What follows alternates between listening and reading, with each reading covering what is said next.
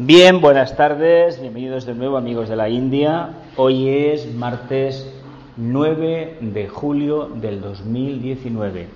Vamos a dar comienzo a la segunda sesión del estudio del libro de, la jerarquía, los ángeles solares y la humanidad de Vicente Beltrán Anglada. Como ya os puse la semana anterior, la sesión número uno, hemos cogido este libro y lo vamos dividiendo en sesiones y exactamente el texto, tal como figura en el original, figura en las diapositivas.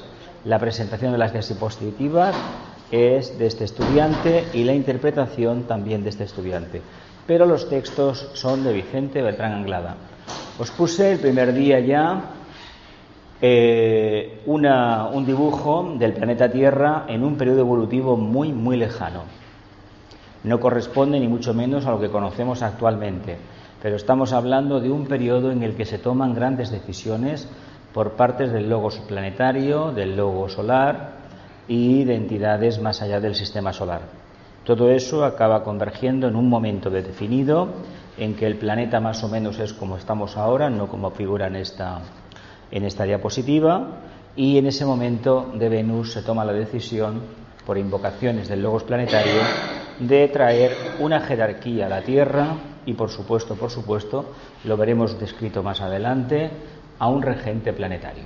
Bien, aquí nos quedamos la semana anterior. Dice, he aquí a grandes rasgos la implantación de la jerarquía o gran fraternidad blanca en la Tierra.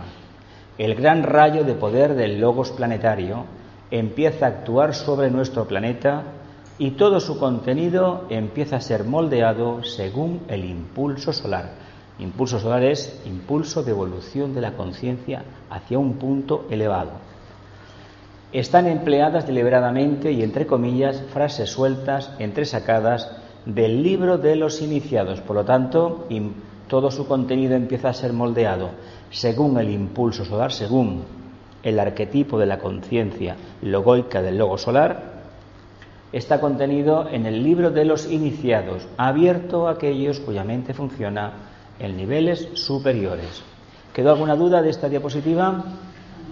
Llega la jerarquía y se empiezan a crear las condiciones para que se haga un llamado invocativo y tanto el logos planetario como el logo solar focalicen, realicen un triángulo maravilloso que está constituido. La parte más inferior, más densa, es la que representa Sanat Kumara, Shambhala. Otra parte es el logos planetario, y por supuesto el que está al frente del triángulo es el logo solar. Por alguna razón el logo solar tiene mucho interés en este planeta. Este planeta, hijo de la necesidad karmática, ¿no? ¿Sí? ¿Continúo? Dice, el orden de la jerarquía, la distribución de las funciones planetarias entre los iniciados de la Tierra que a costa de grandes sacrificios alcanzaron la iniciación en la pasada cadena lunar, Buda y Cristo entre los más exaltados, bueno, hago un inciso, ¿no? Aquí nos ponemos a hablar, ¿no?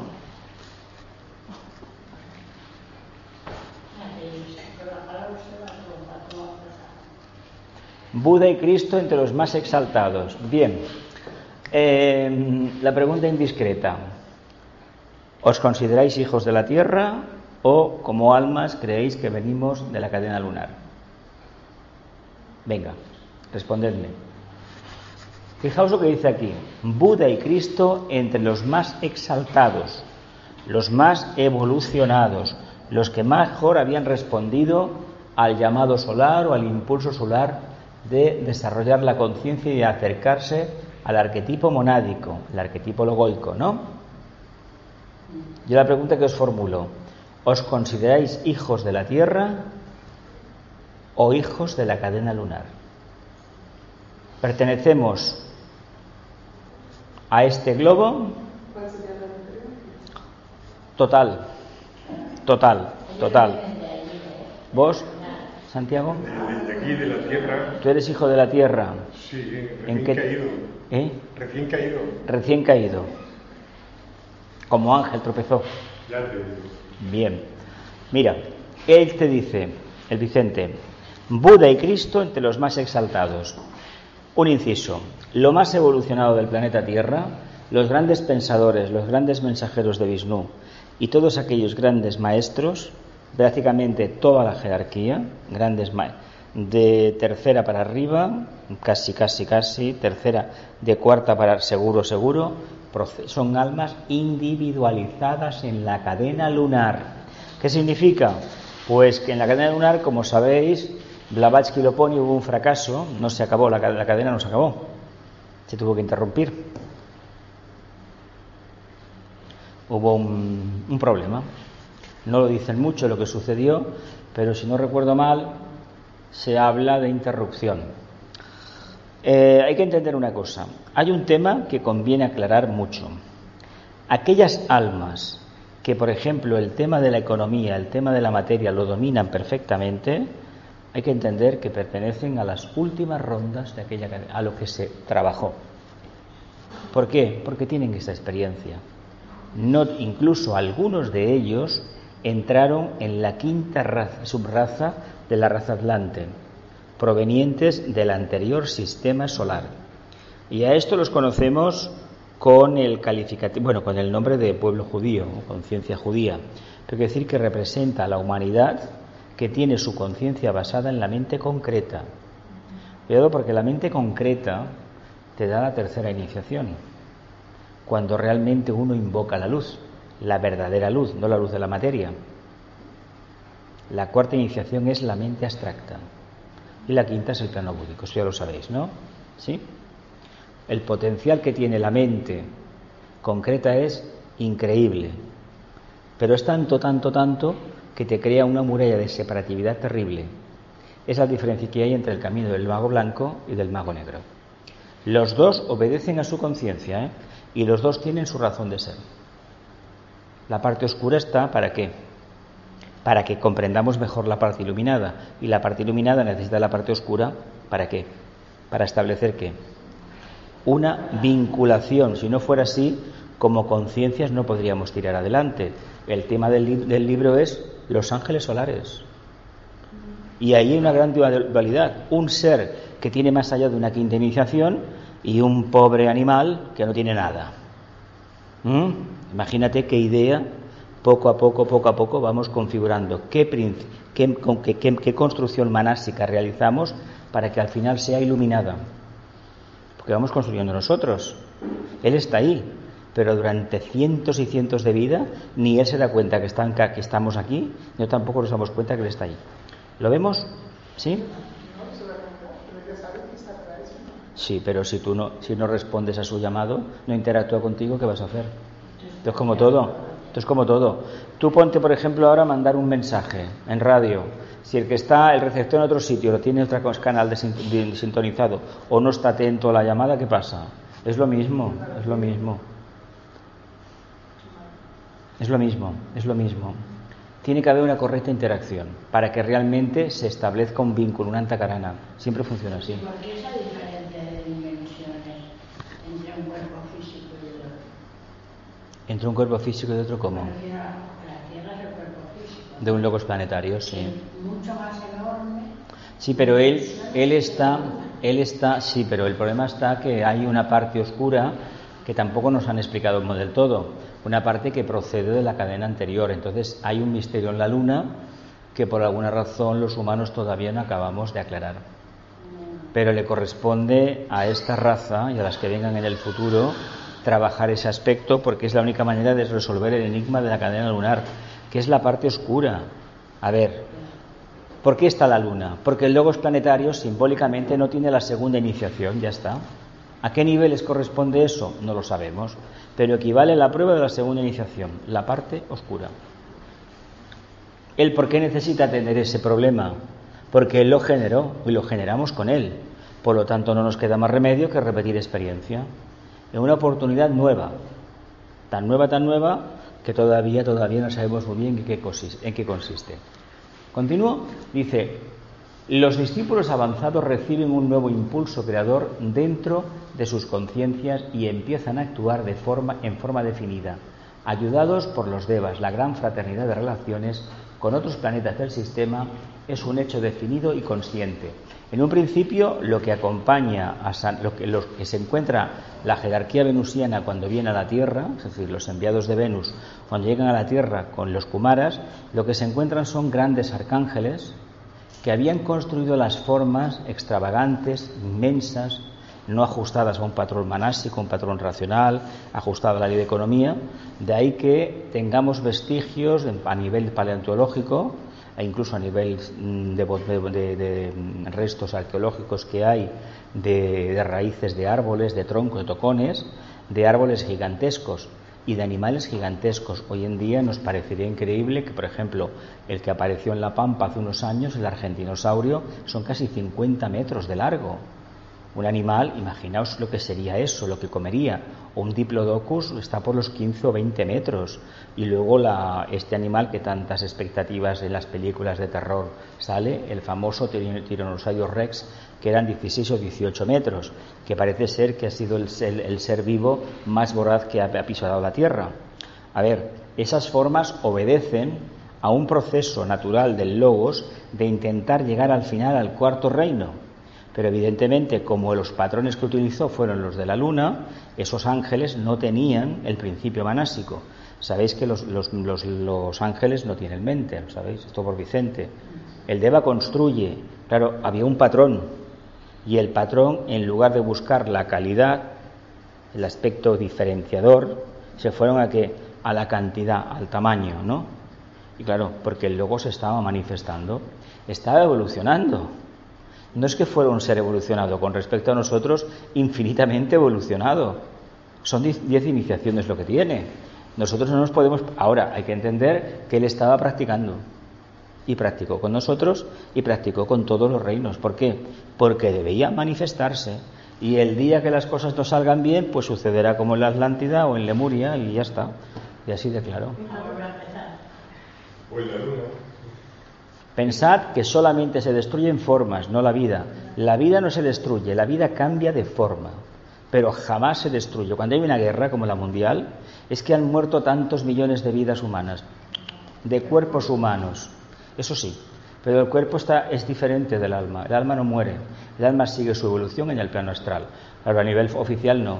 Si eso lo comprendiéramos, el miedo como que nos da una guerra, un conflicto, un terremoto, una inundación, se desvanecería.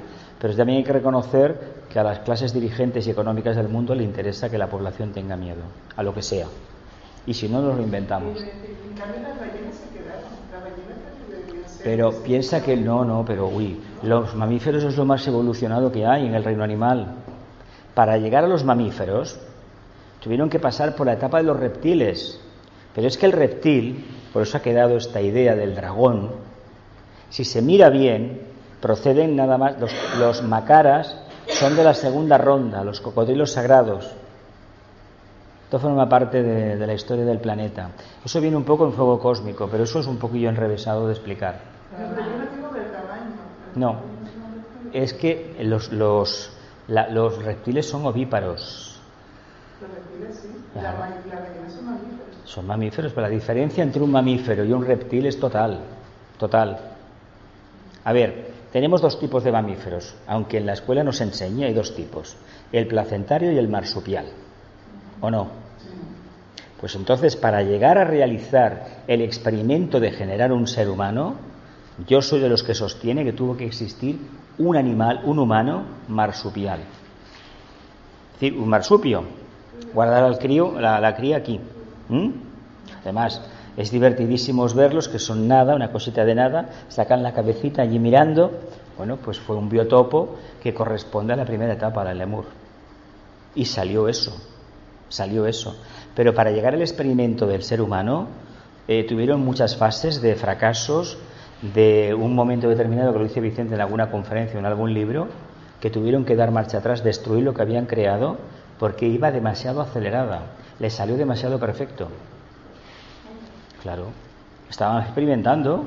A ver, tú cámbiale el nombre a los ángeles por científicos. Y estamos en lo mismo. ¿De dónde crees que viene toda la fantasía? ¿De dónde crees que viene? A ver, hay muchos científicos que sostienen lo que el señor Darwin descubrió hace 150 años o más. Hay un eslabón perdido, ¿verdad? A ver, yo ayer estuve haciéndome fotos en un sitio hace 6.000 años.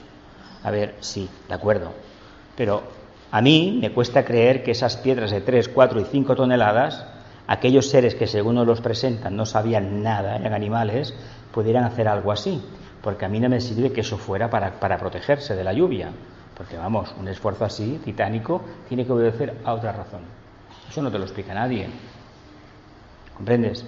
Hubo un proceso muy lento, muy lento de purificación, de adaptación al medio, hasta que realmente se encontró una respuesta por parte de unos, unos, cuerpos, una raza, un arquetipo que respondía. Y es el que tenemos actualmente. Y fijaos que esto ha ido mejorando, ¿eh? Ha ido mejorando. Y de los de siglos para atrás, eh, con la alimentación, la enseñanza, la educación, el cuerpo humano es diferente ya. Yo me, a mí me gusta observar mucho por la calle y tengo la memoria de cuando era pequeño en el pueblo con los cuerpos de las personas y lo que veo ahora en una ciudad. Y lo que se ve ahora en Barcelona que se veía hace 40 años. Cuando veamos a un ser humano, no anhelemos verle el aura. No. Estemos en silencio y ya veremos cómo captamos algo. ¿Sí? En especial, una especial corriente débica proveniente de Venus se dedica única y exclusivamente al cuidado del reino vegetal. El reino vegetal pertenece al segundo Kumara, un ser que tiene una iniciación, una novena, y es un ser que por alguna razón tiene conexiones con el logos de Venus y con el logo solar. ¿Para qué se hizo el reino vegetal en la Tierra? ¿Lo sabéis esto?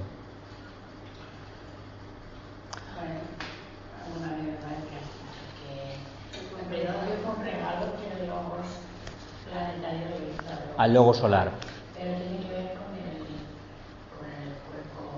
Tiene que ver con la relación de los rayos segundo, cuarto y sexto. Según el reino vegetal corresponde al segundo, al cuarto y al sexto rayos. Esto es una corriente abstracta de vida. La diferencia entre una célula del reino animal y la del vegetal, ¿cuál es?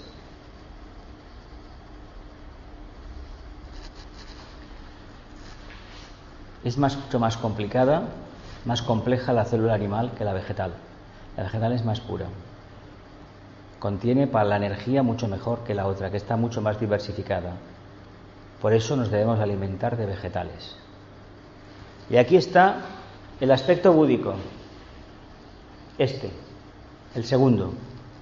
Nos habla no del amor como lo entendemos, nos habla de algo más que el amor.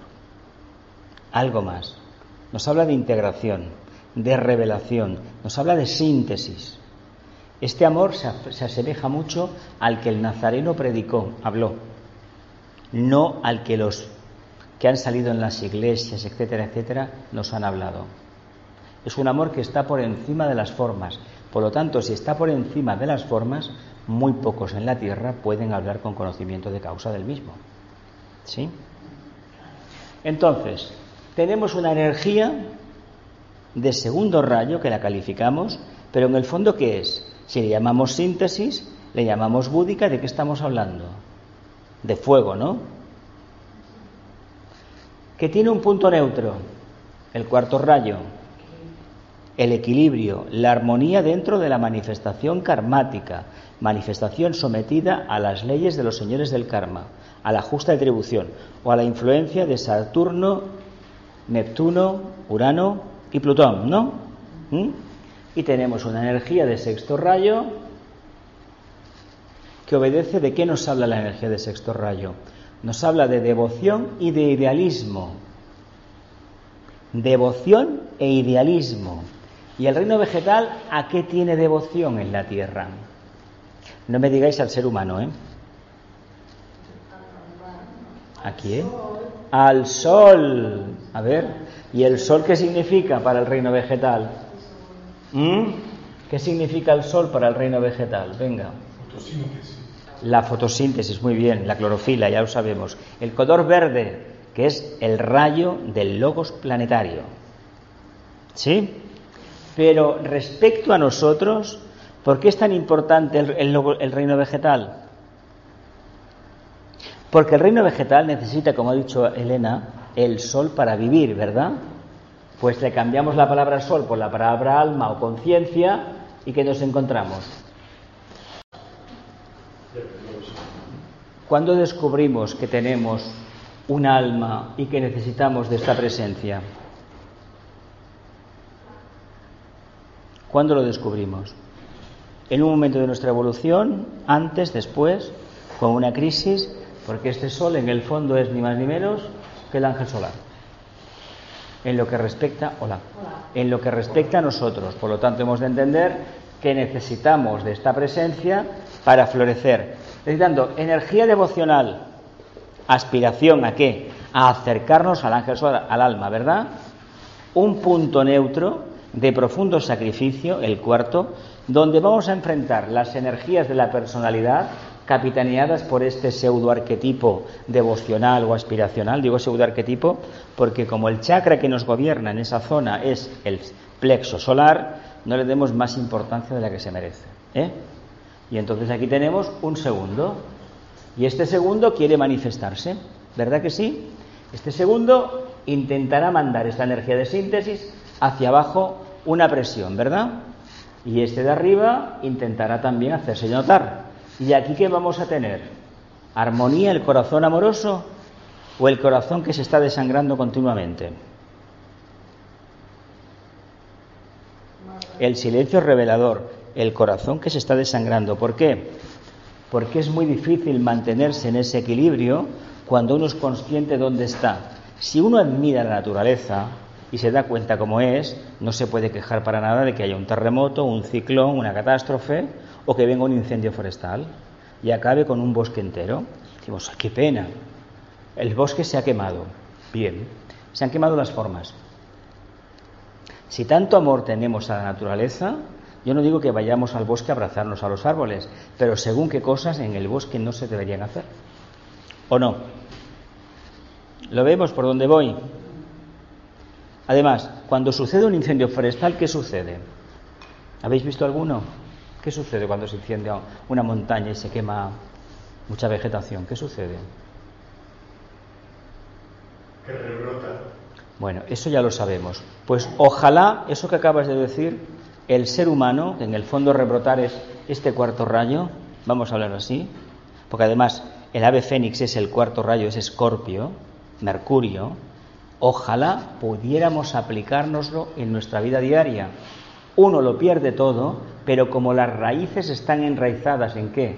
En la conciencia de la Tierra, ¿no? En la conciencia del logos planetario, ¿verdad? Y está mirando al Padre, al verdadero Padre, que es el Sol, ¿qué hace? De puente, ¿verdad? El ser humano. Entonces cumplimos la misión para la cual hemos sido traídos a este planeta. Utilizar el reino vegetal para despertar la conciencia, el alma. No es gratuito que yo os ponga tantas veces en otros cursos las flores, es el alma, el alma. Una flor abierta, exhalando su perfume, su aroma, su color, indica un alma floreciendo, abriéndose, irradiando. Tocamos, el título general es la telepatía, en el otro curso es la telepatía, es decir, la ciencia de la impresión, otro nombre que tiene, pero no podemos captar este juego de energías si la conciencia no está abierta y dispuesta a renunciar a la parte personal, a la que más, la que más le aprieta, a la que más le gusta también. ¿Veis por dónde va la fiesta esta? El porqué del segundo rayo, el porqué del, del reino vegetal. Lo vemos un poco. Esto tiene que ir acompañado de la reflexión personal, ¿eh? de darnos cuenta que tenemos la potestad de cambiarlo todo si queremos. Pero para ello, a nivel emocional, nos debemos conocer. No olvidemos que un incendio, vuelvo a insistir, en el reino vegetal es un trabajo creador de los devas. El trabajo creador en el reino mineral es muy difícil de observar, porque no es tan rápido. Pero tú ves una piedra, la piedra ya está hecha, ¿no? ¿Verdad que sí? Pero en el reino vegetal puedes ver la primavera, el misterio de la resurrección, ver lo que sucede en el hemisferio norte. En el hemisferio sur exactamente lo que pasa que no coincide con el mismo mes es el complementario. Y ahí tendremos ya un indicio más para reflexionar y descubrir el misterio de la encarnación del Logos y la creación de los reinos, el trabajo del segundo Kumara. ¿El qué? Bien. ¿Y lo que ha dicho Santi, volvemos a rebrotar, qué significa para ti? Sí, bueno, seguramente, o puede que Mira, cuando son invocados los señores Agnis, Lo destruyen todo. ¿Para qué? Para que otros devas vengan después y construyan. ¿Quién construye y quién destruye? Uno mismo. Tú misma tomarás en un momento determinado como alma la decisión de marcharte. Seguramente ya la tienes tomada, como yo los demás. Y eso lleva implícito que la necesidad, la obligación y el, anhelo de volver a tomar, experimentar la encarnación. ¿Lo vemos así mejor? ¿Seguro? ¿Sí? Dice, una especial corriente débica procediente de Venus se dedica única y exclusivamente al cuidado del reino vegetal. Una nueva majestad y una nueva belleza hacen su aparición. La jerarquía planetaria es un hecho y empieza seguidamente los planes de su organización, tal como la conocemos actualmente, es decir, un centro impenetrable en conexión con el logo solar que esotéricamente llamamos Shambhala y otro en directa conexión con aquel que, aquel que llamamos jerarquía. El tercer centro actuante es la humanidad, que recién empieza en aquellos momentos a educir la mente y los albores de la autoconciencia. En aquel momento prácticamente humanos, humanos, como que pocos, ¿no? ¿Sí? Continúo. Capítulo segundo, la aparición del ángel solar en la nueva edad la aparición del ángel solar en la nueva edad. Bien, antes de continuar leyendo, ¿qué creéis que nos va a decir Vicente si es que no habéis leído el libro? Incluso si lo habéis leído, ¿eh? También. ¿Qué creéis que nos va a decir? ¿Algo revelador? ¿Es para nosotros el ángel solar algo revelador, algo ignoto? ¿Nos aporta un punto de vista nuevo? ¿Nos quedamos más tranquilos? ¿Hemos reconocido que somos ángeles solares o que no somos el ángel solar?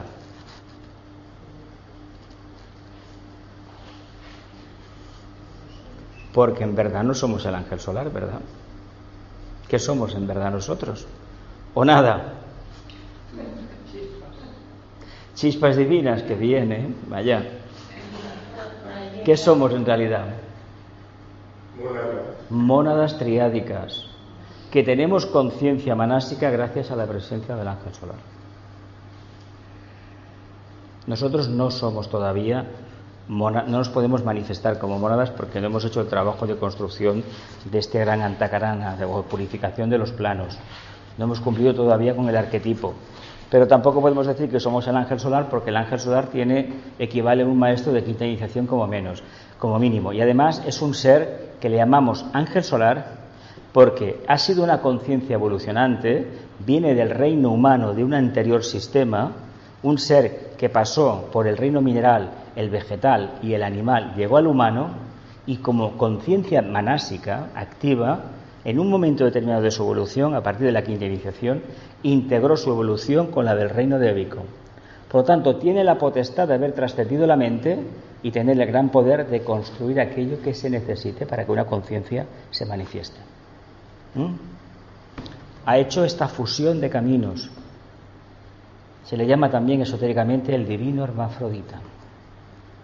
Y es lo que se espera de la humanidad en un momento determinado, cuando alcance la quinta iniciación, ya se puede considerar como hermafrodita. Ha fusionado los caminos. Pero bueno, eso es un poco lejano para nosotros, ¿no? Todavía. Estudiar el ángel solar representa tratar de, de descorrer el gran misterio del corazón del hombre. Un maestro ha dicho, la cuestión de los ángeles solares o dianes de fuego es un misterio profundo y todo el tema está tan entretejido de leyendas intrincadas y misteriosas que los estudiantes esotéricos desesperan de lograr la deseada claridad mental. Yo con los años que llevo en la historia he escuchado diatribas de si somos el ángel solar, si no somos el ángel solar, si somos moradas, si no somos moradas, si somos chispas divinas, si somos el alma, si no somos el alma, si somos el yo superior, si no somos el yo superior. Hay que decir una cosa, quien habla realmente de los ángeles solares es más bien tibetano y Vicente, ¿eh? porque a nivel teosófico se habla poco. ¿eh? Dime, dime. Es un reino aparte, ¿no? Claro, es, procede del corazón del logo solar. Es que aquí lo que viene es el misterio siguiente. Esta humanidad tiene que avanzar, porque el logos patinó en la anterior cadena. A ver, vamos a hablar. Hubo errores. Errores que tienen que ver con él y también con las mónadas que realmente le acompañaban en esta, andadura. no podemos decir, no, no, es que él se equivocó. Ojo, si, esto es como decir, es que vive en un país de corruptos. Claro, pues si has decidido encarnar en un país de corruptos, aplícate el cuento también, porque algo tendrás que aprender ahí, ¿no? O igual es pensar que no voy a robar más, como robé en vidas pasadas, o alguna cosa por el estilo, ¿no? Entonces, ¿qué sucede? Este ser, en un momento dado, él nos lanza al mundo y nos lanza con su esencia. A nivel triádico, nosotros respondemos al, al logo solar. Pero había un aspecto que se necesitaba precisamente para acelerar la evolución e instaurar el sistema de la, de la iniciación. Es decir, expansiones de conciencia mediante renuncias profundas, profundos desapegos, profundas reorientaciones, es decir, el mito de la Fénix continuamente. Del corazón del Sol emana una corriente energética constituida por estos maestros, estos ángeles, que realmente obedecen a ese aspecto logoico solar. Vienen a la Tierra, apadrinan aquellas bestezuelas, aquellos animalitos, ¿Y qué hacen? Tratan de insuflar esa energía, pero no lo pueden hacer. No lo pueden hacer porque no pueden interferir la libre, el libre albedrío, el derecho a equivocarse de esas entidades, que todavía no han desarrollado el principio pensante. Vienen los señores de la llama. En ese juego, lo que hace el ángel solar es inocular la semilla, es decir, en ese momento nos dejan caer una perla de sabiduría que ahí se queda dentro del vehículo causal. Él esto que estudiamos en el tema del alma, Él con su presencia hace que podamos construir la vasija, ¿verdad que sí? Y dentro hay una perleta, es decir, como un granito de arena, que alrededor del cual vamos nosotros a tejer el resto. La, la perla, exactamente, al final llegaremos a esta perla y Él nos ha ayudado, claro que nos ha ayudado, porque Él, gracias a su presencia, su campo neutro, tenemos el círculo, pero hay que rellenarlo. En el momento que el principio manásico se empieza a activar, empieza una percepción diferente de la creación. Llegamos a un punto crítico, a la tercera subraza, y llegamos a la quinta, que ya se pueden considerar mentales, un poquito mentales. Y cuando esto salta realmente al periodo al Dante, en las últimas etapas, evidentemente eran profundamente mentales. Claro, ahí hay un pequeño problema. Si tú eres mental, quiere decir que tú empiezas a generar karma. ¿Y por qué? Porque estás construyendo formas mentales a través de tu deseo, de tu capacidad de desear, de anhelar, de aspirar. Si tú eso lo asumes, debes entender entonces que el contenido de la copa estará sometido a qué? ¿A qué? A la ley de la justa retribución, ¿sí o no? Claro. ¿Mm? ¿Lo vemos? ¿Nos queda claro lo que es el ángel solar al final?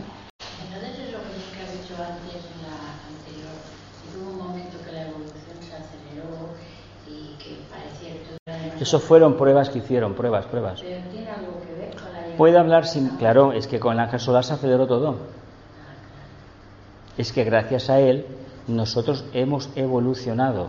Y en estos periodos de 2000 años hemos tenido dos, dos grandes avatares que proceden de la cadena lunar. Los grandes dirigentes de la humanidad, todos los grandes pensadores de la humanidad, proceden de la cadena lunar. Todavía el planeta no ha dado mm, lo suficiente. Pero bueno, tiene que coexistir así. ¿O no? ¿Lo vemos mejor? los señores de la llama dejaron esa perla de la humanidad? Los señores de la llama estuvieron aquí, siguen estando aquí, en cierta medida. El planeta está intervenido. Ese mantra famoso de Vicente, no del tibetano, que era que la luz liberadora de Buda, el amor infinito y el poder indescriptible, lo que estamos invocando unas entidades que solamente una es de la evolución terrestre, el Buda, y es el vértice o vórtice más inferior del triángulo mágico. Y el avatar de síntesis, es decir, voluntad, amor y actividad, ¿no? O mente, corazón y y voluntad al bien. Bien. Nos quedamos con que no sabemos qué es el ángel solar. A ver, si el ser humano está hecho imagen y semejanza del Creador, hay que entender entonces que el ser humano tiene poderes, potestades, ¿verdad que sí? Pues nada mejor que ligarlo con un ángel, un gran padrino. Acordaos del mito de Capricornio, ¿eh? Después de pasar la prueba de Escorpio, de la ira de Lerna, Hércules se encamina a un periodo de profundo silencio. Se enfrenta a las aves de Stinfale. Todavía quedaba algo en la mente que no estaba limpio hace el periodo de silencio y se encamina a la subida de la montaña. Y por el camino le obligan a enfrentarse con la personalidad, con el perro de las tres cabezas, Cerbero, ¿verdad? Guardián del Hades. Entra adentro a, liberar a quién? A Prometeo. ¿Y qué se encuentra por el camino? ¿No estaba aquella señora que tenía serpientes en la cabeza? La medusa, ¿no? La medusa. Y libera al ángel solar. ¿Y qué se encuentra? Un pobre ser que tiene el vientre abierto, el hígado se lo están picando, un cuervo, un águila.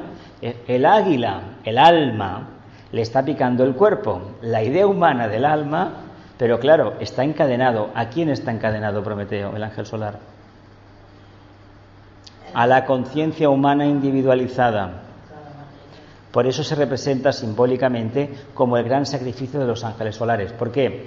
Porque estos seres vienen de un nivel de conciencia tan inimaginable que se hicieron cargo de, bueno, pues de mí, por ejemplo, vaya. ¿Lo vemos? ¿Lo vemos o no lo vemos? ¿Complicado? No, la, no la cuestión no se soluciona en una clase ni en un año. ¿eh? Reflexiona mucho cada día o cada semana, escribe algo y ya verás como poco a poco la intuición un día te habla.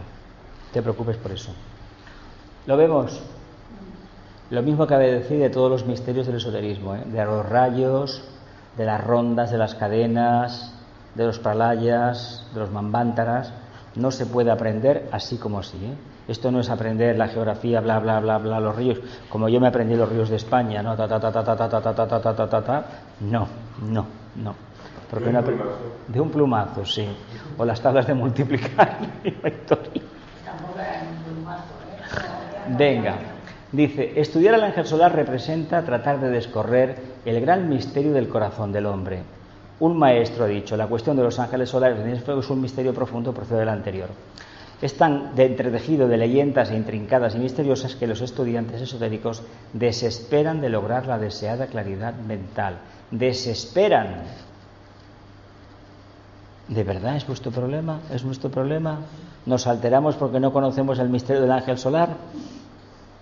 ¿Somos más felices ahora que conocemos su existencia a nivel libresco o somos más infelices?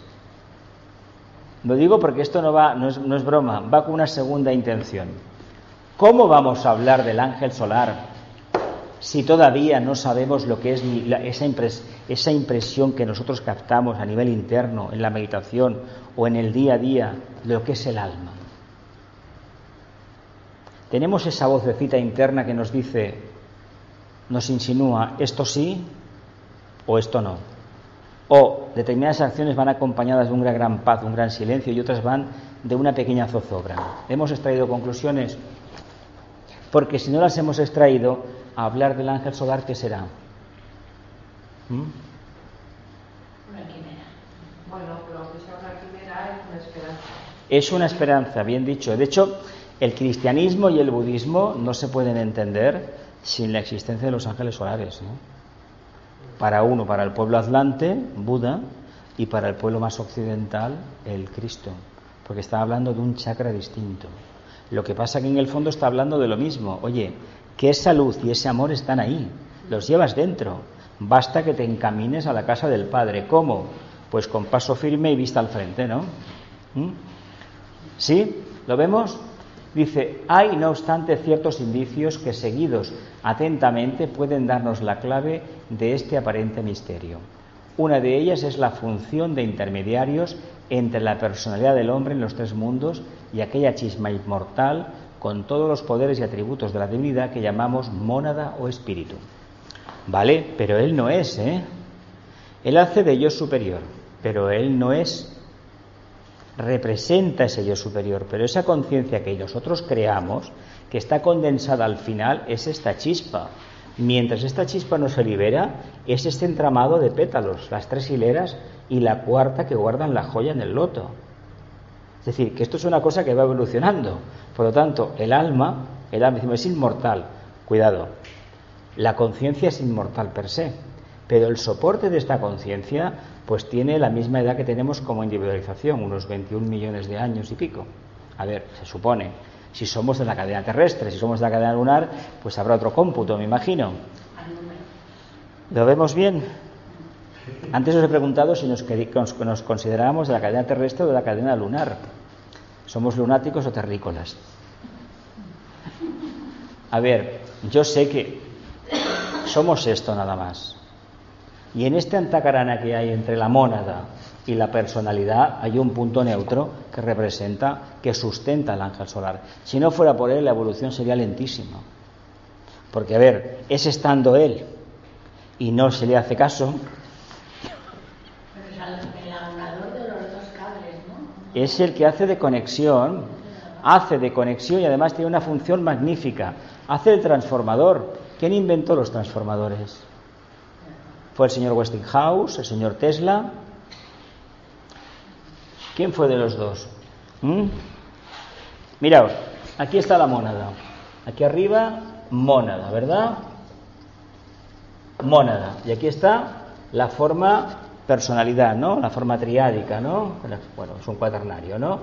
Personalidad, forma, vaya, forma, o no yo. Bien, ¿os imagináis por el antacarana el voltaje de la mónada? Pensad que la mónada es la triada espiritual, nosotros como mónada, mónada, en la parte diferenciada. ¿Creéis que podríamos soportar ese, ese voltaje? No, ¿verdad?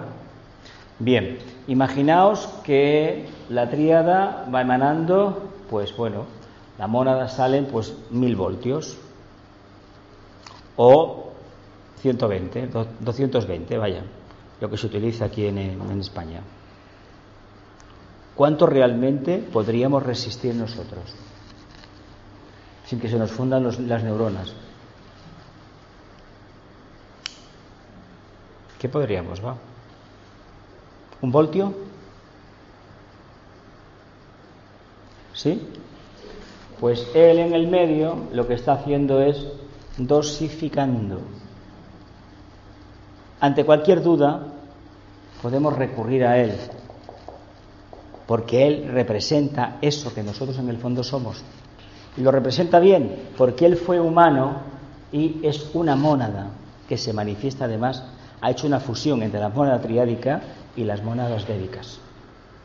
Lo, lo vemos. Y este trabajo nos va bien reconocerlo porque lo que nos quieren decir es una cosa muy bonita. ¿Qué, figura en el trabajo número 12 de Hércules? La renunciación. ¿Qué es aquello de volver a la casa del Padre, el Hijo pródigo? ¿Qué es aquello? La fusión de los dos reinos. Él está aquí para decirnos ni más ni menos que en el futuro estaremos por la puerta grande en la, en la casa del Padre. Claro que entraremos cuando alcancemos la cuarta iniciación, sí, entraremos. Una mónada que vuelve y un ángel solar que se libera. Ojo que para el ángel solar es una auténtica crisis salir de su, de su nirvana y hacerse cargo de, bueno, digo de mí, vaya, hablo de mí, ¿eh? Pues imagináis por un momento un ser de una evolución superior a la quinta iniciación, tal vez, tener que hacer, hacerse cargo de un, ni un niño siquiera, de un animal. ¿Nos lo podemos imaginar eso? En el plano físico, un catedrático de medicina, una, vamos, un number one, enseñando a uno que no tiene, vamos, ni sabe leer ni escribir, ni tiene idea de lo que es la medicina, ni nada de nada de nada, que solamente responde a sus deseos y a sus funciones fisiológicas, si es que responde, claro, que eso es lo más básico, ¿no? Para eso pusieron el Hatha Yoga, para saber que teníamos hambre y que podíamos hacer nuestras necesidades. Tiene, tiene narices la cosa, ¿eh? ¿O no? Para eso lo, lo sacaron. ¿Lo vemos mejor? Claro que hace de intermediario, pero entonces si hace de intermediario y lo reconocemos así, ¿por qué no buscamos el punto neutro, lo que hemos hablado antes? Entre los dos extremos tiene que haber un punto neutro. Pero el punto neutro no es el más fácil como los humanos entendemos, es el más difícil. ¿Lo vemos o no lo vemos? Si nosotros nos a nosotros nos cuesta estar en el equilibrio, en armonía dentro de los conflictos, él que tiene la evolución que tiene, ¿dónde realmente se está? ¿Qué está padeciendo este ser? De ahí que el mito diga que había un águila, que le estaba un cuervo, que le estaba devorando el hígado, pero sabéis que el hígado se reproduce. No puede morir porque es inmortal. El hígado, si os lo rebanan por alguna enfermedad, vuelve otra vez a regenerarse el tejido, ¿no? Curiosamente es el hígado, ¿eh? la fábrica del cuerpo. ¿eh? Los demás tejidos no se regeneran con la misma facilidad. Que se sepa. ¿Lo vemos? El alma animal. El alma animal, muy bien dicho, el alma animal. Bueno, depende del plexo solar, que es el alma animálica, claro, humana. Sí, sí, sí. Sin hígado no podemos vivir, ¿eh? Qué pena, ¿eh? Qué pena, ¿eh? Vaya. Vaya, vaya. Continúo. Sujeto el ser humano a las leyes del tiempo, hubiera tardado muchos millones de años antes de llegar a su estado actual de evolución. En su estado semi-animalizado, tal como lo vimos, en la segunda mitad de la era lemuriana, le era completamente imposible reconocer el valor de sí mismo como función planetaria y de todo cuanto le rodeaba. Hoy en día también hay mucha gente así, ¿eh? tampoco hemos cambiado tanto. Estaba representando un drama definido en el interior del aura planetaria, pero no se daba cuenta de ello. La intervención de los ángeles solares, vivificando su rudimentario principio mental y arropándolo con su manto de amor y de sacrificio durante una cantidad infinita de tiempo, produjo el gran milagro de la mente. A ver, ¿qué es la mente? Porque esta pregunta sale mucho en los estudios esotéricos. Me parece que una idea clara no tenemos. ¿Qué es la mente? El espejo. El espejo. Bien, ¿qué más? ¿Qué es la mente?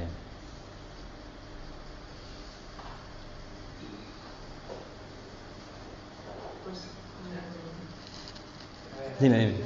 es, es la que nos hace, claro, racionar, o sea, bueno, racionalizar, pero además tomar conciencia, ¿no? Tomar conciencia. ¿La mente? Analizar. y- Analizar.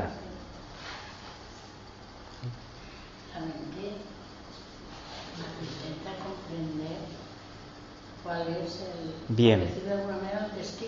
Milagros. el discernimiento, ¿no? El discernimiento. ¿De qué, os he, ¿De qué os he hablado antes ahí, en el dibujito? Os he puesto un transformador en el medio, ¿no? ¿Y la mente qué es? El espejo de la conciencia. Gracias a este ser existe este principio manásico en nosotros. Él inocula la semilla. Pero claro, para que esto fermente es un intento y otro intento, una vida y otra vida. Si conocemos gente que no piensan mucho, que bueno, tienen la historia que tienen, y esto lo aplicamos a nivel planetario, nos podemos dar mejor cuenta del gran trabajo que ha hecho el ángel solar. ¿Mm? Si tenemos un Einstein, que indudablemente venía de la cadena lunar, o un Tesla, o un gran científico, que es capaz de reconocer mediante el trabajo que realiza que hay un punto neutro, hay un puente, hay un punto neutro que va dosificando las energías, eso es una gran mente. Y luego vemos gente que todavía no, quiere decir no que no esté el ángel solar, sí que está, simplemente que se han individualizado más tarde. Claro, no le podemos pedir a la gente que dé un salto cuántico, como se dice por ahí, porque los saltos cuánticos no existen. ¿eh? Es picar piedra, picar piedra, picar piedra y subiendo, subiendo, espiral, espiral, espiral, hasta que llega un momento que hay una pequeña revelación. Pero no se puede saltar uno las lecciones de ninguna manera. Porque en realidad la mente lo que hace es comprender, hacer de intermediario entre qué? El mundo arquetípico del logos, que no sabemos cómo es, y la mente, ojo, llega a una punta, ¿eh? La mente abstracta llega a contactar con algunos arquetipos. Los que hay, son muy pocos, pero a partir de ahí no hay arquetipos, ¿eh? No hay nada. En el plano búdico no hay nada. Es intuición, la mente desaparece. Esa es la meta tercera, cuarta iniciación, que es lo que el ángel solar trata de inocularnos en el fondo. Pero claro, en la primera etapa no.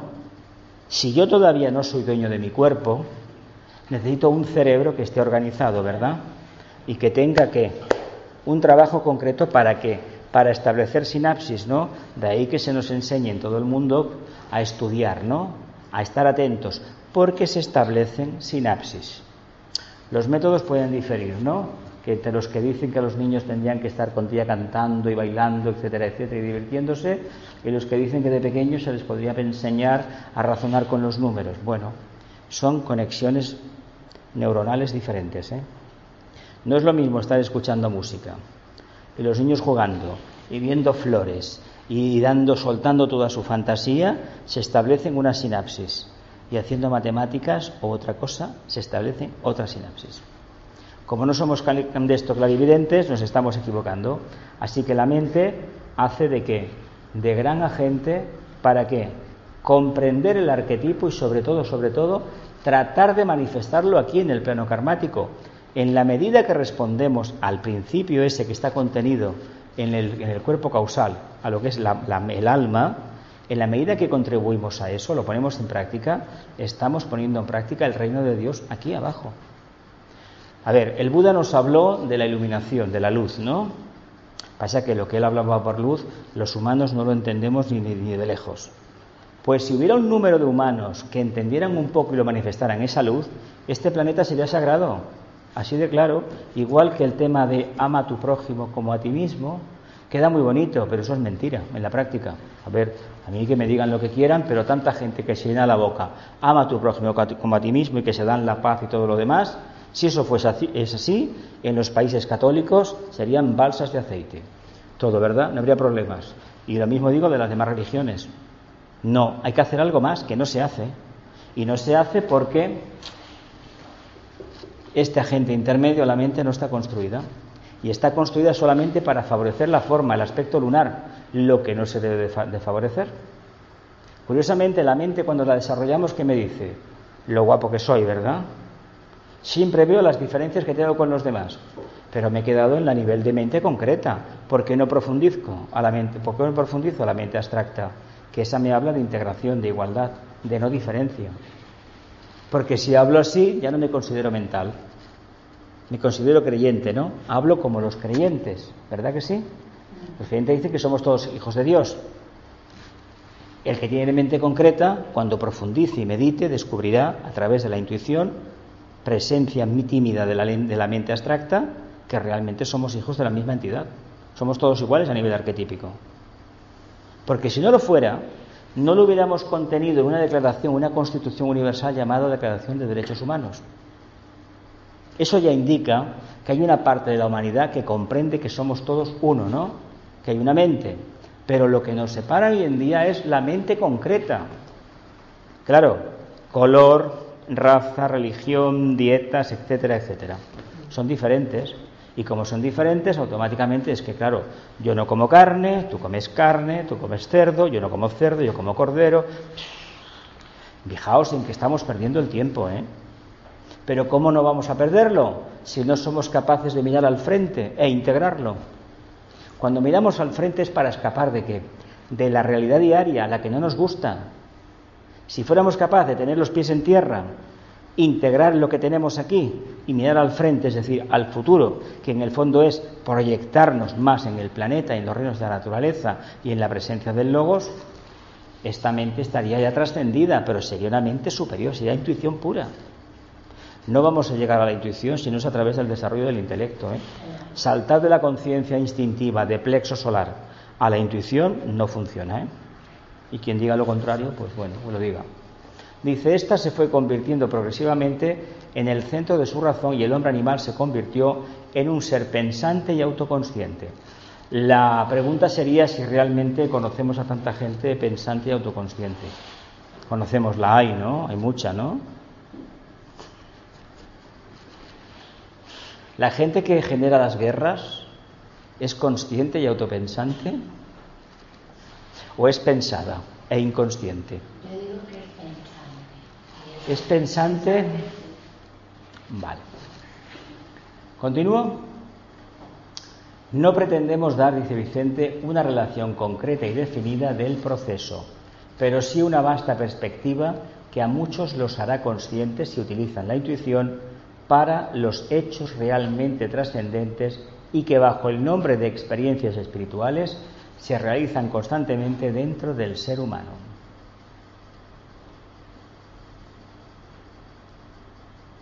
¿Qué significará esto?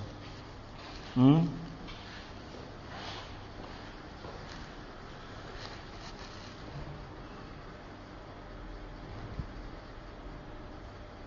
Repito, no pretendemos, dice Vicente, dar una relación concreta y definida del proceso el proceso del desarrollo de la mente, los ángeles solares, ¿no? Pero sí una vasta perspectiva que a muchos los hará conscientes si utilizan la intuición para los hechos internos realmente trascendentes y que bajo el nombre de experiencias espirituales se realizan constantemente dentro del ser humano. A fin de cuentas, una iniciación que es, vamos, mil y una pequeñas experiencias, ¿no? Mil y una pequeñas experiencias espirituales, ¿no? A fin de cuentas, una iniciación es una experiencia espiritual. Pero para llegar a consolidarla como tal, ¿cuántos miles de mini experiencias debemos pasar primero? Muchos miles, ¿no? El caso es que son todas diferentes. Por eso Todas. No puede dar una relación concreta y No, no. Y además, además tienen un pequeño problema. Cuando uno empieza a trabajar la intuición, uno empieza a ser copartícipe de una parte del arquetipo que en función del bagaje cultural y esotérico y el momento en que se individualizó, le presenta un código de interpretación. Y este código es el que va a utilizar este discípulo, que no tiene que coincidir con el de los demás. Solamente el que tenga una visión clara, el maestro en este caso, verá la síntesis que hay detrás. El que no tiene esa síntesis ve como un derrotero diferente que no entiende. La gente que prefiere seguir el camino de Vicente, el camino trillado, y no el camino nuevo que tiene que abrir siempre un discípulo, un futuro iniciado. Cuando uno mira el mensaje del Buda, el del Cristo, de cualquier filósofo de la antigüedad o los que vengan en el futuro, la diferencia con los que vengan avatares del futuro va a ser mínima, solamente que ellos van a, acentuar, como hizo Vicente ya preparando el camino, el tema del aspecto voluntad, el tema del fuego, de la mente esta que está más allá de la mente, el plano búdico, el cumplimiento, la síntesis básicamente. Si nos viene alguien en este siglo XXI que nos quiere volver a hablar del plexo y de la devoción y como estamos viendo actualmente, se vio ya en el siglo XX, no es un verdadero avatar, no lo es. Lo que nos viene va a ser mucho más duro, en el sentido de que va a ser más sintético y no va a ser comprendido como la gente dice en estos momentos, que comprende perfectamente el Agni Yoga, por poner un ejemplo, y lo dice gente que tiene una conciencia plenamente acuosa, emocional. No puede ser eso Agni Yoga de ninguna manera. Lo que pasa es que queda muy bien decirlo, pero no lo puede ser de ninguna forma. Porque la raza, la humanidad, se está simplificando. Ha integrado ya en cierta medida su mundo emocional, su mundo físico, no olvidemos que se hace mucho deporte en el mundo, se tiene un gran sentido de la aspiración y de la devoción, y se tiene ya un principio manásico que no es que esté muy extendido, pero aquellos que lo tienen lo tienen cada vez más poderoso. Y cada vez se descubre que aquel ser que piensa en la dirección correcta construye aquello que anhela. ¿eh? Y el que no genera karma. ¿Y por qué digo genera karma? Pues porque tiene la potestad no de convertir en oro todo lo que toca, no. En oro no, en otra cosa. Hay gente que empieza a construir algo y por razones de birli todo lo que toca se derrumba y se convierte en algo pestilente, ¿no? No diré el nombre, ¿verdad? Decimos, caramba, si las intenciones eran buenas, las intenciones serían buenas, todo lo que tú quieras, pero la realidad de tu conciencia no lo era tanto porque no respondía realmente a un patrón concreto. Y no olvidemos que la voluntad, cuando se aplica esotéricamente, significa manifestar el alma en cualquier circunstancia de la vida. No hay separación. Así como con el mundo emocional en una primera etapa, bueno, me parece sí, no esto y lo otro, y luego al final realmente no hay más que eso, esa focalización, y en el mundo físico, cuando se tiene esa focalización, tenemos a alguien que trabaja el cuerpo, vamos, que no tiene vida más que para el cuerpo, cuando se trate de purificarse y alcanzar cierto nivel evolutivo, hay que responder al patrón fuego. Y el patrón fuego está reñido con el mundo emocional. Por lo tanto, si invocamos ese patrón de síntesis, nos vamos a encontrar que todo aquello que habíamos construido se desintegra. ¿Lo vemos? Solamente hay que considerar el hecho de que casi simultáneamente a la venida de Sanat Kumara y de sus inmediatos colaboradores se organiza la jerarquía planetaria como centro de distribución y de participación de las grandes energías internas solares. Energías de luz, amor y voluntad al bien, ¿no? Energías de, de qué? De armonía, de mente concreta, de inteligencia activa, de, bueno, de, de investigación y ciencia, de devoción e idealismo y de nuevo orden mundial o magia ceremonial, ¿no? Los siete rayos, ¿no? ¿Mm? La venida de los ángeles solares obedecen al mismo principio de coparticipación, uno de los grandes misterios solares simbolizados en el cáliz y el verbo, que se realiza con la llegada de los místicos ángeles solares. El cáliz y el verbo. ¿Qué es el cáliz y qué es el verbo?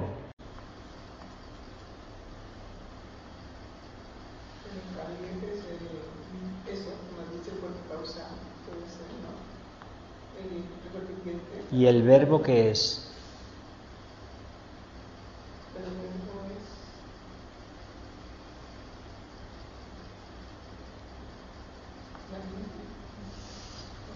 El, el cáliz, nosotros somos en realidad esto, veréis.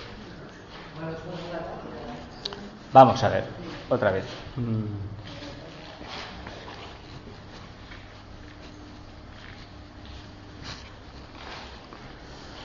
¿Cuántas veces habéis ido a comulgar en vuestra vida? ¿Cuántas veces habéis ido a comulgar en vuestra vida? Una. ¿Eh? Una detrás de otra. Cada día tú. Madre mía. ¿Qué tomabas? ¿Partida ración doble? A ver, vamos a ver. La base representa al cuerpo físico, ¿no? Cuerpo físico. ¿Sí? El mástil. ¿Qué otro nombre tiene esto? La columna. Al cuerpo emocional, ¿no? Fijaos que tiene un aspecto de antagrana, luego explicaremos por qué. Y esto sería el vehículo mental. Bien. Y aquí tenemos que un cáliz, el cuerpo causal, en el último segundo antes de ser desintegrado. Sí, porque eso se abre cuando se aplica el cetro y se, se difumina todo. Entonces, el contenido, aquí tenemos el cáliz. Ojo, porque el cuerpo humano, la esto sería todo el no yo, no yo, o personalidad, o forma, o forma de expresión, son los nombres que tiene la personalidad. Pero no nos quedemos, es que el no yo, no es que el no yo es un concepto metafísico, no, perdona, es esto, así de claro. ¿Lo vemos? El alma, el alma evoluciona ¿dónde? ¿Qué es el verbo? El principio fue el verbo. Dios habló y los mundos vinieron a la existencia, ¿no? Eso es el Génesis, ¿no lo dice? Entonces, yo como mónada, como mónada, y vosotros, ¿qué hicimos en un momento determinado? ¿Qué hemos hecho como almas para invocar una nueva encarnación? Mantenemos la focalización, ¿verdad? ¿Qué dice Magia Blanca? El ángel solar en profunda meditación, gracias a él, esto lo tenemos construido. Gracias a él, ¿eh? Porque nosotros no tenemos capacidad de hacerlo, porque utilizaron el intermediario divino, el padrino, la idea de los padrinos en la Iglesia Católica del padrino viene de aquí, del ángel solar. Viene de ahí. ¿Lo vemos? ¿Qué es más importante? ¿El cáliz o el verbo? Podemos tener, podremos llamarnos alma y prescindir de esto, de la base, del mástil, del basamento y de la copa. Lo importante es el contenido de la copa, lo importante es lo que, lo importante es lo que esté contenido dentro del vehículo causal. De hecho, hay una revelación, si esto se hace bien, cuando se consagra, como las iglesias estaban, construidos los altares, estaban directamente orientados a Oriente, el altar Oriente y la entrada por Occidente, ¿no? Los altares clásicos, las iglesias clásicas. No sé, hoy en día, yo entré una vez en una que no, eso no funcionaba así, la verdad es que no lo habían cambiado. Pero bueno, igual todo el mundo no lo sabe.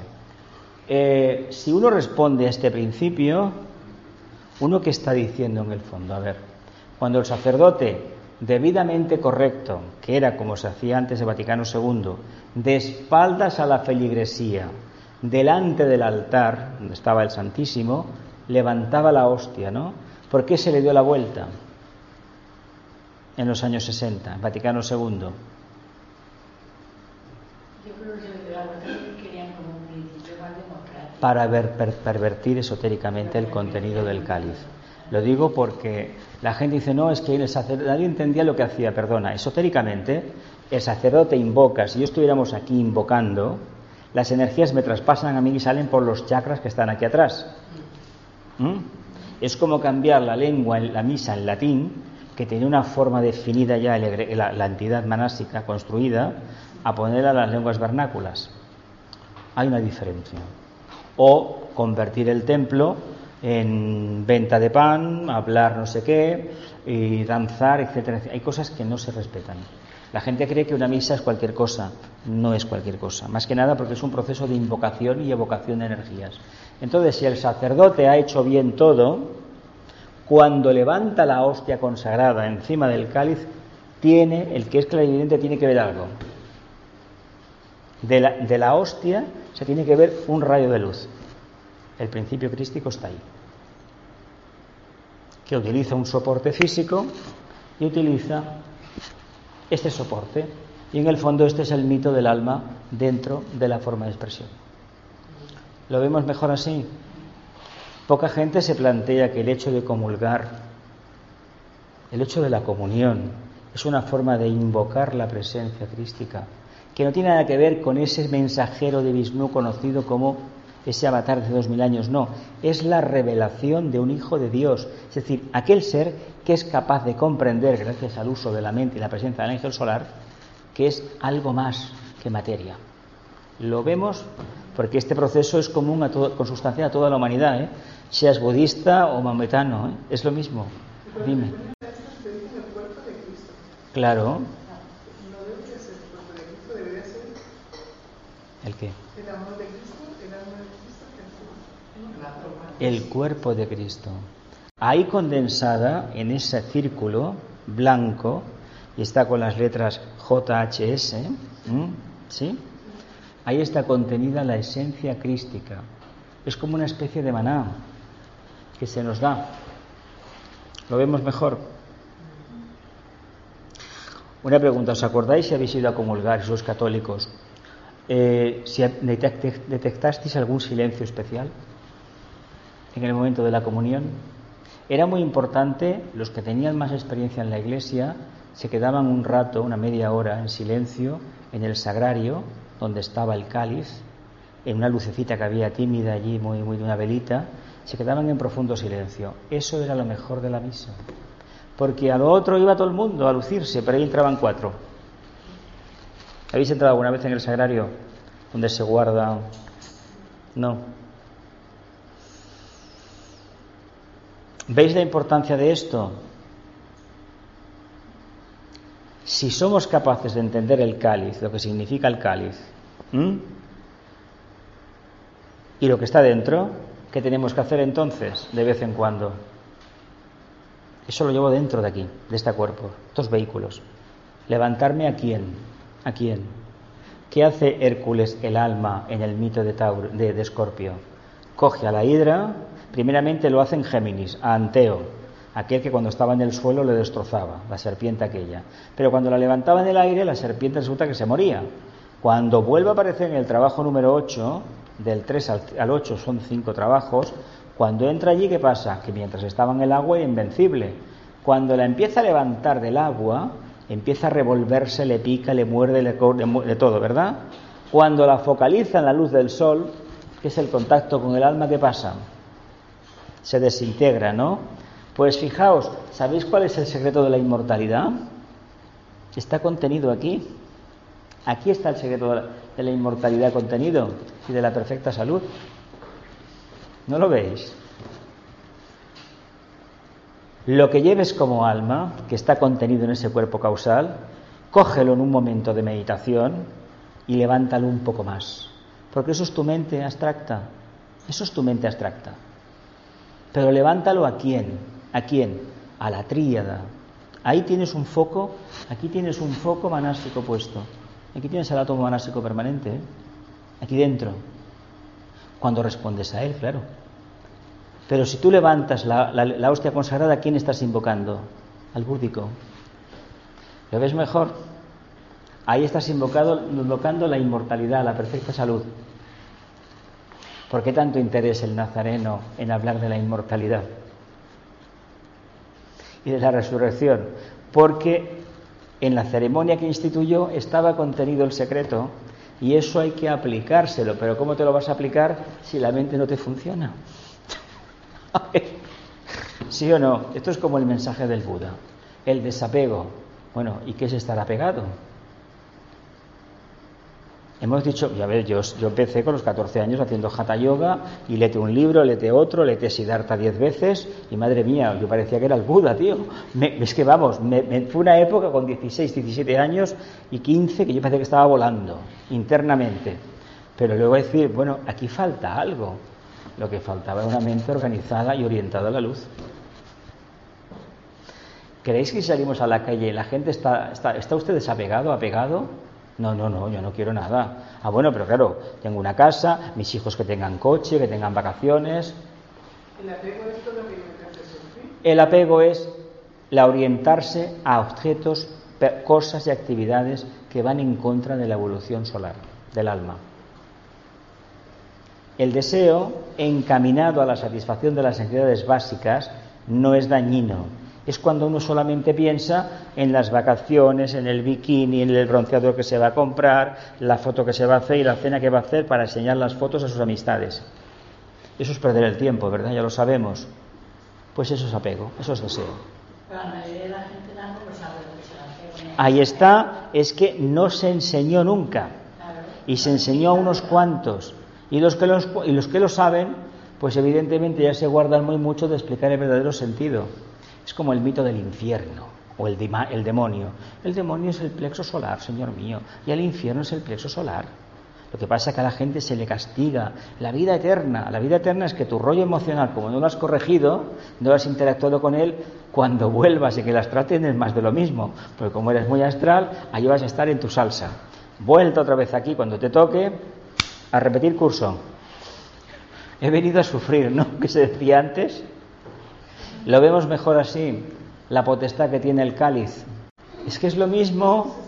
Es que, ¿Quién es el rey Arturo? A ver, ¿quién es? ¿Quién es Arturo? ¿Quién es Arturo? El rey.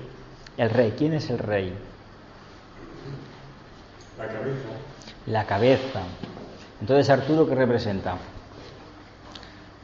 Arturo no sería otro nombre atribuido a Hércules, el que busca el alma.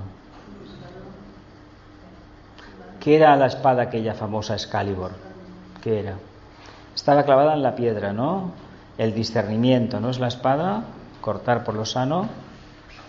Pero claro, esa espada no podía funcionar porque tenía que haber una vibración definida, determinada, ¿para qué? Para liberarla de qué?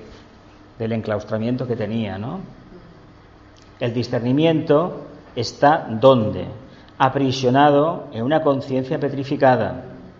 Eso significa, cuando el alma se manifiesta, uno coge la espada y automáticamente la desenvaina perfectamente. ¿A quién se le puede ocurrir envainar una espada en una piedra? A ver, ¿a quién? ¿A quién? Es un mito para decir que no hemos despertado todavía, nada más. Otro mito. El castillo, ese torreón, una que está dormida toda la vida.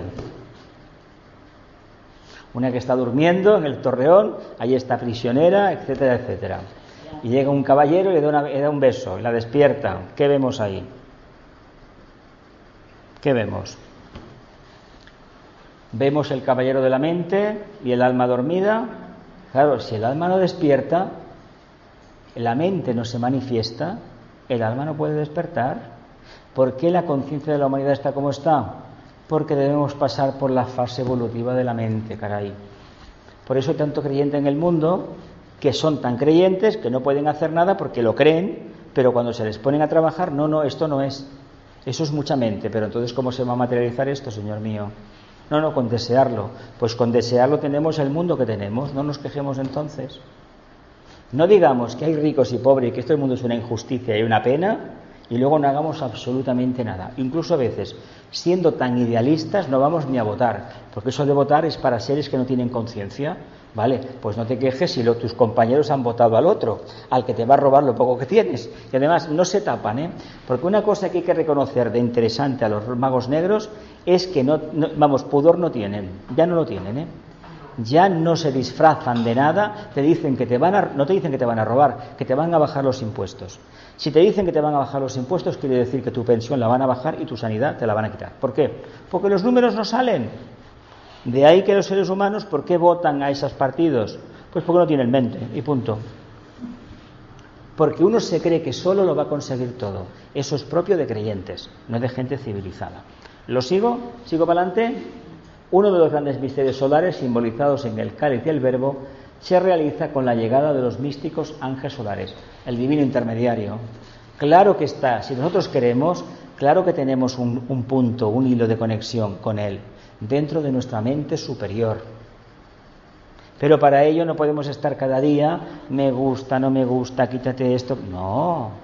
Abocados qué? Confianza plena en uno mismo. Si eso no existe, no hay conciencia crística. Si no hay alegría, no existe conciencia crística. Son los rollos que nos han metido en la cabeza para inocular el miedo, la duda y evidentemente vida perdida. ¿Continúo? La copa o cáliz preparada por el sufrimiento y desesperación de interminables ciclos de tiempo produce una clara nota distintiva que rasgando los éteres del espacio llega a oídos del Señor. Una forma muy hermosa de decir que bueno, que después de mucha voluntad, de mucha renuncia, de mucho desapego, el sufrimiento es el desapego. Cuando uno aplica la voluntad en los tres mundos, sabe que para conseguir el equilibrio y la armonía tiene que prescindir de aquello, no de lo que no le gusta, porque no vale la prueba, de lo que más le gusta.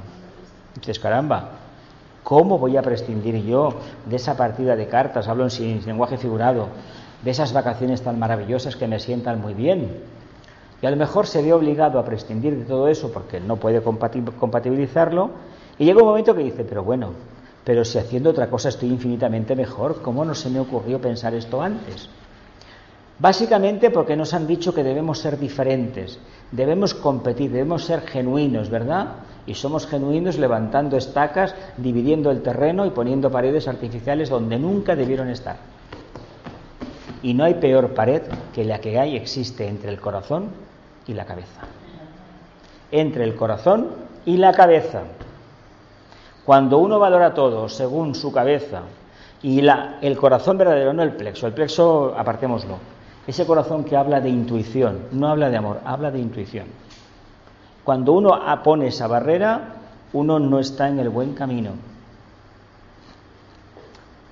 Continuamos citando frases del libro de los iniciados rasgando los éteres del espacio llega a oídos del Señor. Esto es la invocación que se hizo en la tierra para que mandara a los ángeles solares.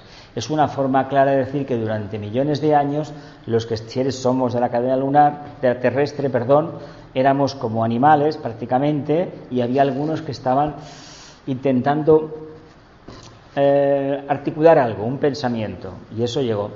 están pensando tú, empiezan a pensar, voy a acercarme, ¿sí o no? Es que si no fuera así sería un timo la evolución. Si el padre no te escucha, no es tu padre, ¿o no? ¿Mm? Como respuesta se produce un movimiento de conmoción dentro del ámbito solar y otra nota proveniente, esta vez del propio logo solar, determina una efusión de vida que llena el universo. Son los ángeles solares, la llegada. Claro, esto rasgó los éteres del espacio. Imaginaos la lengua de fuego que llegó del Sol e impactó directamente en la tierra. Ahí venían ellos. Hombre, mirad, el día que lleguemos a ver el lobo solar, la esfera, radiando, veamos nuestro planeta y nos veamos formando parte activa de nuestro planeta y podamos entender el trabajo de los demás planetas y de los demás logos, ese día, ese día será un milagro para nosotros. Un milagro. Igual ese día nos saben las puertas de Shambhala, las del patio de atrás, ¿eh?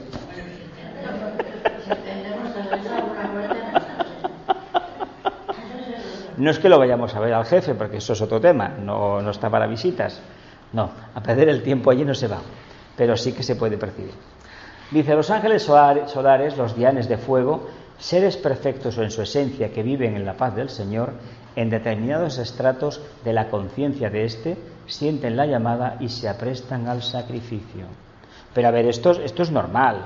Si el ser humano tiene conciencia, cuando. A ver, mirad, este, esta organización que se fundó aquí, Open Arms, Brazos Abiertos, que esta gente no es que le quieran hacer la puñeta a los gobiernos del litoral mediterráneo, es que cuando tú ves un problema y te sientes capacitado para hacer la solucionarlo, lo solucionas, a ti no se te puede criticar ni, ni condenar por ir a ayudar gente que se está ahogando. ¿Qué presa? Como no salen en las noticias, no, pues eso es un karma, eso es un karma que habrá que pagar. Y no te pueden condenar por el hecho de recoger gente en el mar. No te pueden condenar por eso. Por mucho de hecho que digan y por muchos casos que digan, lo dice la Constitución. La Constitución de este país y de los demás países del mundo no está hecha por el Logos. Aquí parece que nos creamos esa historia. Dios hizo el mundo en siete días, le dio las tablas de la ley a Moisés en el Sinaí y luego hizo la Constitución española. Eso es falso. ¿eh? Hay gente que se lo cree. Hay gente que se lo cree, perdona. No, no, no es broma. ¿eh? Hay gente que se... Yo cuando salen algunos en televisión me da vergüenza verlo. ¿eh? A veces lo paro. Es que la Constitución lo dice. Mira, yo soy de una época que nos obligaron a estudiar en el, en el bachillerato las leyes del movimiento nacional. Que yo saqué un sobresaliente con un catedrático aquí en Barcelona un sobresaliente, fíjate tú, lo que empollabas, listas de ministros y toda la historia. Aquellas leyes eran inalterables. Sin embargo, el gran discípulo, el señor Suárez, se las pulió en una tarde. ¿O no? No nos acordamos ya de la historia de España, ¿eh? Y eso ha pasado hace cuatro días. En todo el mundo, en todo el mundo, en todo el mundo, en todo el mundo. Bueno, el caso de Italia ya es. Yo, yo, conozco el nuestro, pero digo, pero madre de Dios, la patria de Garibaldi, de Leonardo, que sean capaces de hacer esto. Bueno, bueno, ya, ya vendrá, ya vendrá. Ya vendrá el tío Paco con la rebaja, ya vendrá. Dice, como pétalos de sacrificio arrancados del corazón de la deidad, los ángeles solares abandonan la patria celestial y cada uno de ellos enlaza su vida con la de un hombre animal. Aquí hay que entender una cosa. ¿Realmente se han desplazado de su nivel nirvánico, entre comillas, donde están? ¿O realmente solamente lanzaron un hilo de luz?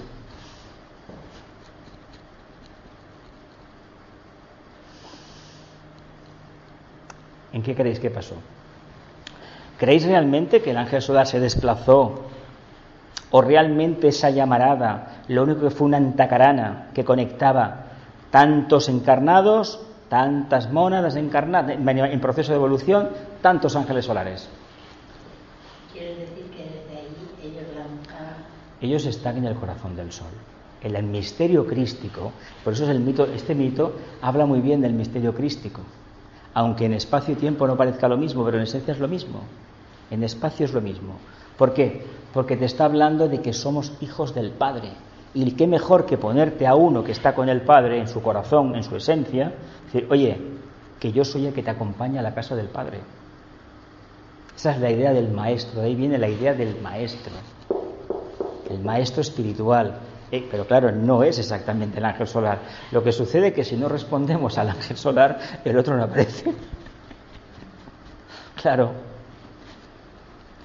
pero cuidado porque igual estamos en alguna tradición esotérica que la palabra ángel solar no sale para nada. ¿eh? Eso que tenerlo muy en cuenta. ¿Lo vemos? ¿Os gusta el ángel solar? ¿Conocéis al vuestro?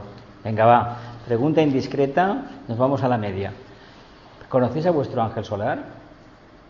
Santi, ¿has tenido algún atisbo? ¿Lo has visto a la cara alguna vez? Sueños. En sueños. ¿Cómo te lo, te lo imaginas?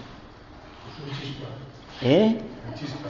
Un chispa, pero un chispa ¿cómo es? Un chispa, a ver, puedes concretizar. Ojo, porque el ángel solar responde a tu línea de rayo, ¿eh?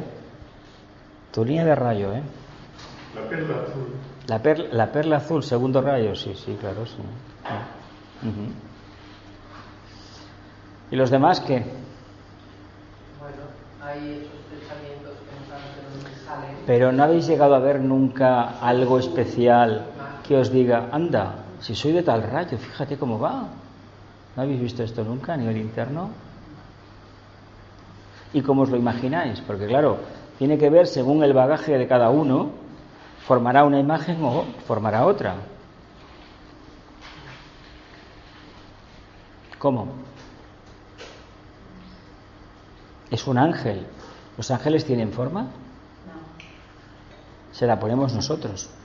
Nosotros le hemos puesto las alas, porque como se desplazaba, no sabíamos, un ser humano no se puede desplazar así, había que ponerle unas alas, evidentemente. Por eso le hemos puesto grandes alas, pero realmente tienen alas, porque los cuadros del, del Gumí no, no todos eran con alas, la verdad sea dicha. Los cuadros de otros que son muy místicos, muy devocionales, sí que tienen alas los ángeles.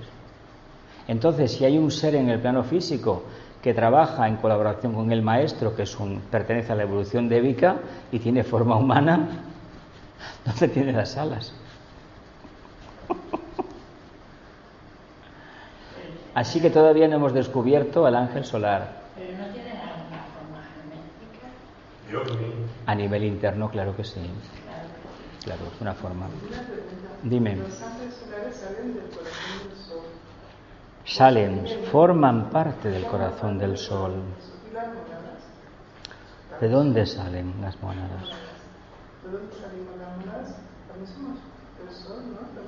Pero cuando dice el corazón del sol te está diciendo de su aspecto conciencia, de su aspecto búdico. ¿Y las monadas? ¿Las monadas de dónde? Venga, va. Tira, empieza a desgranar, va. Por lo que yo he leído, es una. como si se desprendiera del sol, como una chispa que una, prolongación del sol. Pues igual que el ángel solar. Lo que pasa es que su segundo aspecto favorece que esa esencia que él ha emanado vuelva a casa con el trabajo hecho y antes de tiempo. ¿Lo vemos? En el fondo, este misterio te dice que nosotros somos uno con Él. Somos uno con Él. Por eso los mantras, cuando se dicen yo soy uno con Él y Él con- nosotros, lo que se está diciendo es acortar distancia. El ángel solar es acortar distancias. Reconocerse como mónadas significa reconocerse, responder básicamente al principio voluntad, al propósito. Y es, no tiene forma de explicarse eso. No, porque el mito que habla el tibetano es, ¿dónde está el portal? Pues está, y el espacio que tiene, la dimensión que tiene es la planta de tu pie. Donde estás tú, está el portal iniciático. Donde estás tú, tus plantas de pie, está tu campo de servicio, está tu campo irradiatorio. Está la nada, y el todo al mismo tiempo. El todo es cuando le ponemos el matiz de la mente concreta. La nada, el vacío, es cuando esta mente no existe. Por lo tanto, hay una libertad total. Si no hay una mente, quiere decir que ya no estamos sometidos a la ley de la justa retribución. Por lo tanto, como conciencia, no me voy a manifestar con un cuerpo físico. Lo generaré al cuando me interese, ¿verdad? ¿Lo vemos? ¿Queda más claro lo del ángel solar? Un poquito más claro. No somos ángeles solares, ¿eh? Somos monadas, triádicas en evolución. pero Él nos, a- nos acompaña. Es que si no fuera por Él, el hecho de que hoy estemos aquí, ¿a quién se lo debemos? A la presencia del ángel solar que vida tras vida, pues hemos intentado acercarnos a su presencia con diferentes tradiciones, diferentes pensamientos, diferentes actividades, pero al final hemos conseguido interactuar. ¿Qué es la intuición para nosotros? A ver. Pues lo que emana del ángel solar, ni más ni menos. Todavía no estamos en potestad de, mira, me voy al plano búdico, tú y al plano átmico y no veas lo que voy a hacer. No, porque no tenemos un referente claro de lo que es, dónde estamos. Esto es como si te colocaran en una estación, además esférica, que tú no lo sabes, y empiezas a caminar y no se acaba nunca. No te das cuenta que estás dando vueltas en el mismo globo por dentro. Pues es lo mismo, para llegar a, a ese mundo sin referencias, tienes que pasar por una etapa de qué? De transmutación de todo lo conocido. Si eso no se produce, evidentemente no podemos ser conscientes de ese nuevo mundo. Claro que el día que nos llegue, ¿cómo se va a caracterizar? Por un profundo vacío. Igual el vacío nos da, nos da miedo, que si tengo Alzheimer, ¿qué me pasa? Que no soy el de antes. Bueno, te pasa que estás cambiando. No querías cambiar, pues ya has empezado a cambiar. ¿Lo vemos? No exactamente un Alzheimer, pero sí que es verdad, sí que es verdad que aquí puedo daros fe de que más de una vez en esta sala me he puesto a hablar y no sé quién soy, ni sé quién sois vosotros, ni sé dónde estoy, ni sé si realmente aquí detrás hay una pared o es ese decorado que tantas veces veo que es un vacío total. Un vacío total. Lo más divertido del sendero, lástima no haber podido interactuar con él en estos tiempos de tanta realidad virtual, porque tal vez nos hubiera aclarado la duda. Cuando veis una, una película o veis el, un programa de televisión, vemos una parte del set, generalmente. Vemos dos paredes y un fondo, no vemos la parte donde está el objetivo. A veces sí que se hace que se ponen cuatro paredes y las cámaras están ocultas y se da una sensación de realidad, que si una sala de un comedor, pero es mentira, es un decorado, ¿no? A veces se ponen las cámaras cenitales, se hace tan bien que no generan sombra, pero cuando uno está en el tema del Agni Yoga, lo más divertido es, es que te pones a hablar y hay un momento que te, te das cuenta por tus percepciones que esta parte de atrás no existe. Cuando te giras, esa no existe. Es decir, tú vas creando tu propia realidad. Tú vas mirando al frente y vas creando unas formas. Llega un momento que esto se profundiza y al final no hay nada. No hay nada. La cámara de televisión que hubiera aquí me registraría aquí, pero mi conciencia no está aquí.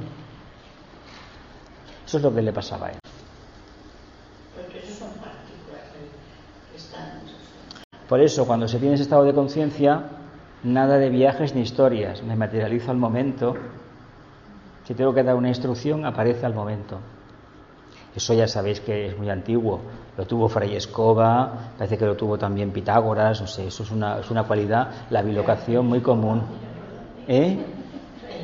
Fray Escoba, sí, se ve que barría más, mira. Sí, sí, sí, sí, hubo muchos que lo tuvieron esa, esa cualidad. La esta de Ágreda, esta, monja, que fue unos siglos antes a, enseñar a los, a los, indígenas aquellos de Nuevo México, y cuando llegan los españoles dicen, no, si esta señora ya vino, estuvo aquí con nosotros. Nosotros pensarían, no, no es el demonio, no, el demonio no. Pues esta, yo por lo que leí de ella, se le aparecía al rey eh, este Carlos no Carlos IV, no Carlos IV no Felipe III y Felipe IV se les materializaba en palacio y les asesoraba ¿eh? hombre tú imagínate en un momento. Tin tin tin ya estoy aquí. A ver hay que tener un poco de pero eso no es nada no es ningún secreto ¿eh? ¿conocéis a alguien que tenga eso esa virtud Mirad, yo os cuento una anécdota, pero en el encuentro que hicimos en abril en Logroño, apareció un señor con el cual puede hablar unos minutos, habló otra persona con él y os cuento la verdad, ese señor llevaba oficialmente unas 36 horas fallecido. ¿Lo dejamos aquí familia? ¿Eh? Venga, queda luz. Queda luz. El amor. El amor. Y el poder. Y el poder. Restablezcan. Restablezcan. El plan de Dios. El plan de Dios. En la tierra. En la tierra. Que así sea. Que así sea. Y cumplamos Y cumplamos con nuestra parte. por nuestra parte. Que así sea.